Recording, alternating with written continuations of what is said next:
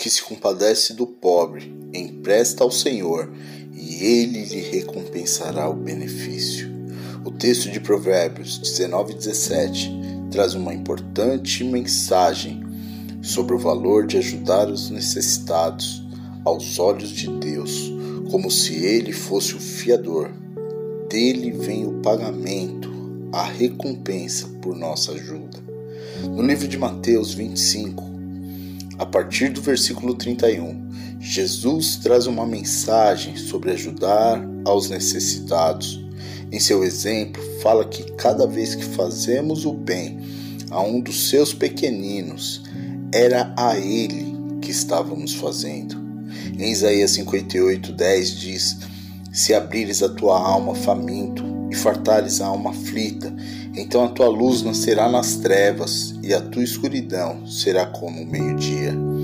Há uma promessa, uma recompensa para aquele que acolhe aos necessitados. Devemos entender que a fé cristã tem como base, como fundamento, tudo aquilo que Jesus Cristo nos falou e tudo o que ele fez, suas obras, seu exemplo. E nesse sentido devemos entender que suprir aos necessitados faz parte da nossa fé, seguindo o exemplo de Jesus Cristo. Amar ao meu próximo como a mim mesmo me faz entender que aquilo que desejo para mim é o que devo desejar a ele também. E dessa forma, suprir as suas necessidades. No Salmo 41, de 1 a 3, o salmista diz: Bem-aventurado é aquele que atende ao pobre. O Senhor o livra no dia mau.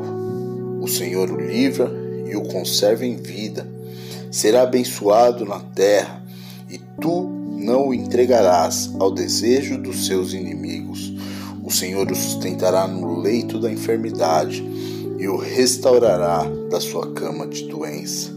Amar a Deus também é amar o próximo. Ele é quem te recompensará. Porém, como aprendemos com Jesus, fazer o bem ao próximo é fazer a vontade do Pai.